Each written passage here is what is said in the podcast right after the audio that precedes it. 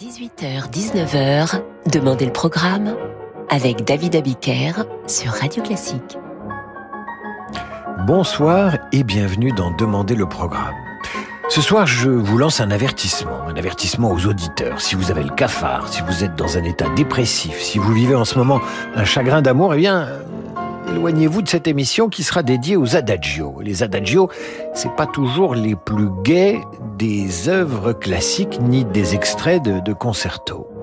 Certaines des compositions que vous allez entendre sont susceptibles effectivement de vous rendre plus triste, plus mélancolique, plus déprimé, mais en même temps, quand on écoute le philosophe Alain, que nous dit Alain? Il nous dit la musique met en ordre nos peines.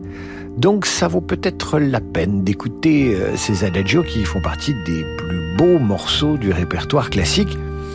Je vous propose ce soir de commencer euh, la dégustation de ces adagios par l'adagio d'Albinoni, c'est un peu le roi des adagios, le plus connu au monde. Alors euh, voilà, je vous aurais prévenu.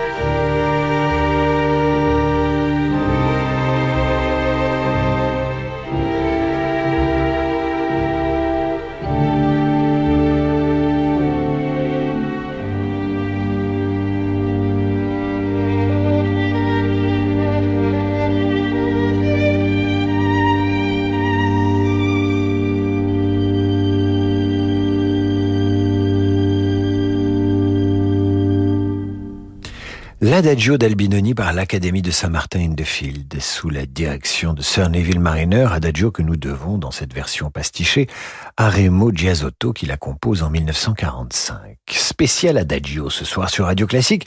Si vous aimez pleurer, c'est le moment. Vous allez maintenant reconnaître l'adagio de Marcello, retouché par Michel Colombier. Cette musique, souvenez-vous, accompagnait l'animation de Folon, du temps où la télévision se couchait avec les poules et se levait d'ailleurs avec le soleil.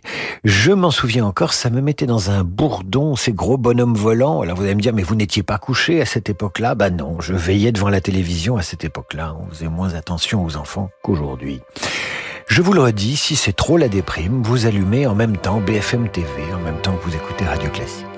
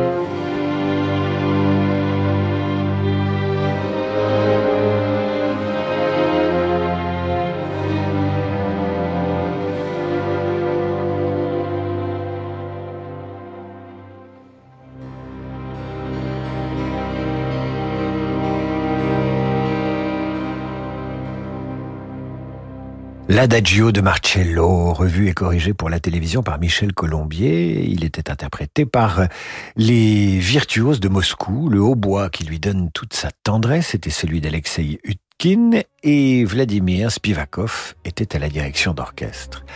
Voici maintenant le mouvement Adagio du concerto pour violon et cordes numéro 2 de Bach, alors qu'Émilie m'écrit ce message à l'instant sur radioclassique.fr, ce que vous pouvez faire aussi d'ailleurs.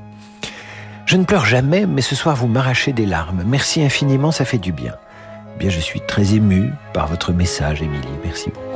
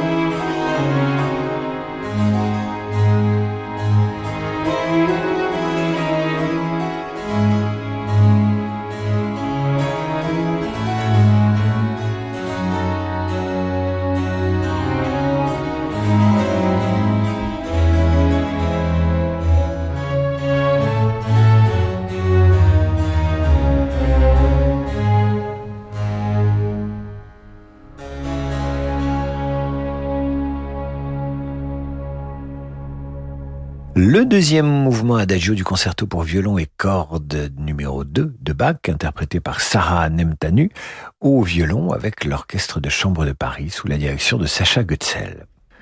Et voilà que Jean-Michel nous écrit Bonjour, je n'écoute que du funky, mais ce soir l'expérience des adagios me change un peu de Cool and Gang.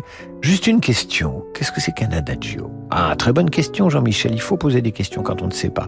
Un adagio, nous dit l'encyclopédie, est une indication de mouvement comprise entre le lento, lent, et l'andante, en marchant. Ce terme italien venant de l'expression ad agio, signifiant à l'aise, tranquille, et qui correspond à un tempo relativement lent. Travaux pratiques maintenant, Jean-Michel, puisque je vous ai expliqué ce que c'était qu'un adagio. Vous écoutez maintenant le, mouvement lent, adagio, donc du concerto numéro 23 de Mozart. Là encore, mélancolie, tristesse, mais aussi bonheur, beauté, élévation, sensibilité.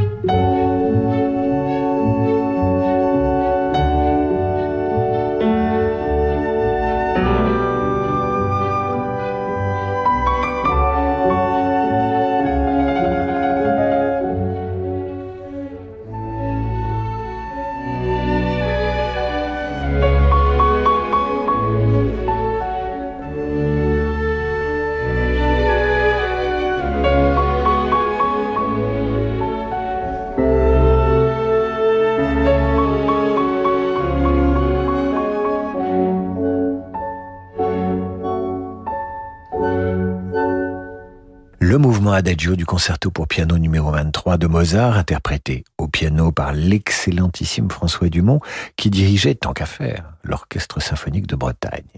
Mozart, c'est un surdoué du mouvement lent de l'adagio. En général, Mozart vous emmène dès le premier mouvement de ses concertos. Il vous emmène, il vous enlève, mais avec ces mouvements lents qui viennent derrière, il vous achève, si j'ose dire. Tenez, par exemple, avec le mouvement adagio du concerto pour clarinette et orchestre, Mozart ne vous renvoie pas à votre mélancolie, mais il réveille le petit bébé tout en berceuse et en sensibilité qui sommeille en vous. Voilà, Jean-Michel, ça vous changera du funky.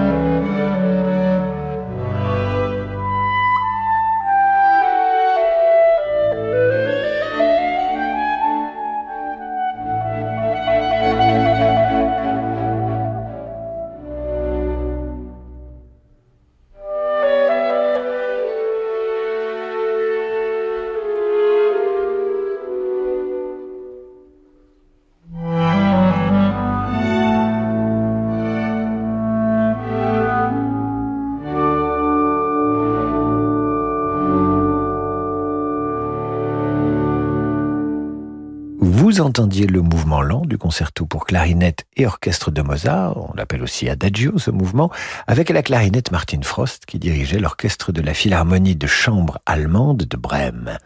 Vous restez avec nous sur Radio Classique pour cette soirée spécialement dédiée aux Adagio. Dans un instant, le mouvement Adagio de la huitième sonate de Beethoven, dite pathétique. Et vous verrez ici, l'Adagio se fait doux, rassurant. L'Adagio, ce n'est pas seulement des larmes, c'est aussi l'apaisement au coin du feu qui réchauffe l'âme. Demain à 21h, vivez l'émotion des concerts depuis l'auditorium Régnier 3 à Monaco.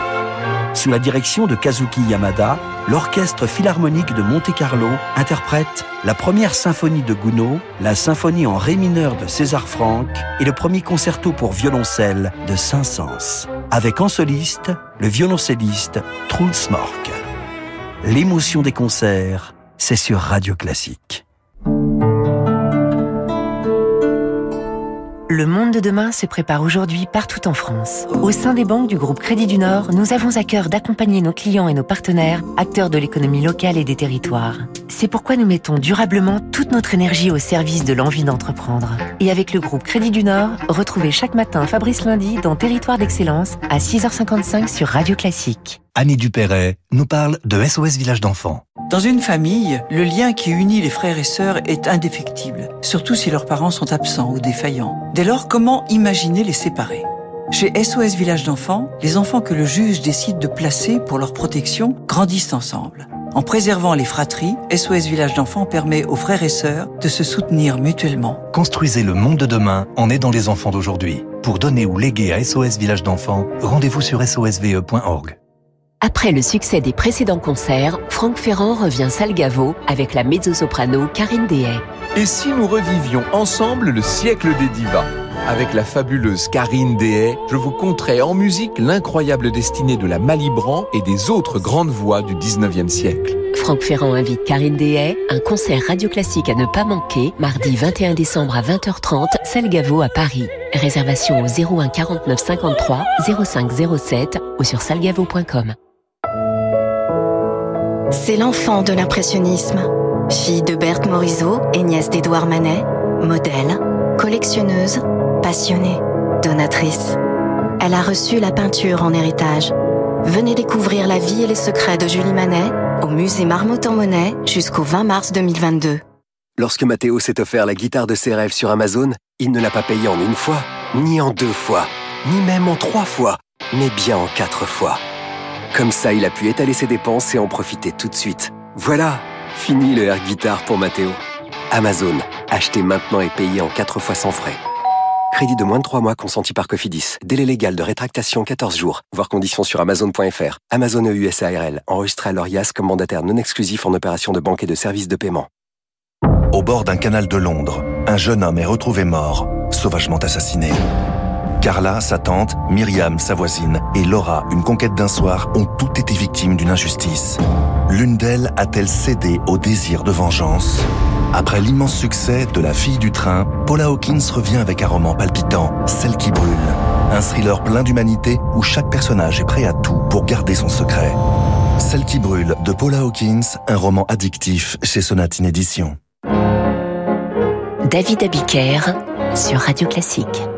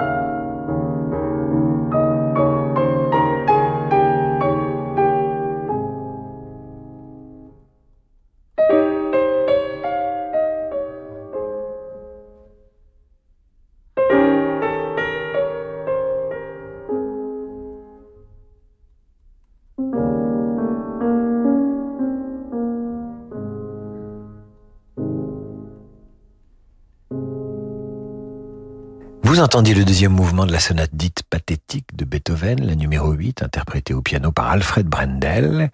Nous poursuivons avec le mouvement adagio du concerto en sol de Ravel. Celui-là, vous le connaissez par cœur et vous l'adorez.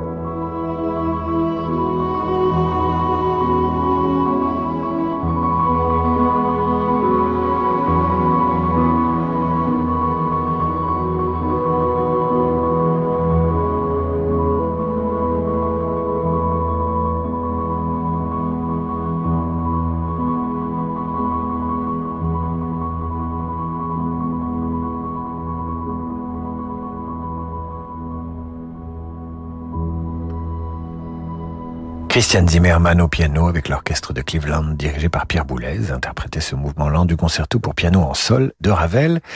Et nous allons vous asséner le coup de grâce, si j'ose dire, avec l'adagio pour cordes de Samuel Barber. Vous le retrouvez au cinéma, vous adorez sa dramaturgie contenue et cette vague de tristesse et de beauté qui n'en finit pas de grossir à l'intérieur de la poitrine comme un soupir qui refuserait l'expiration de, de son bail.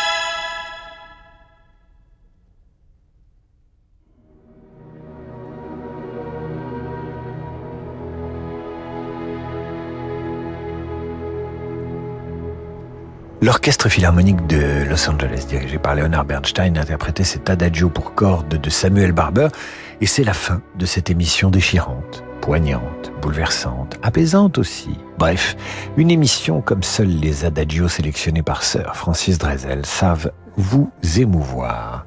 Il est temps que Laurent de Wilde arrive avec sa Wild Side, car c'est l'heure du jazz sur Radio Classique. Merci d'avoir été là toute la semaine. Je vous retrouve lundi à 8h30 et 18h pour demander le programme. Bonne soirée.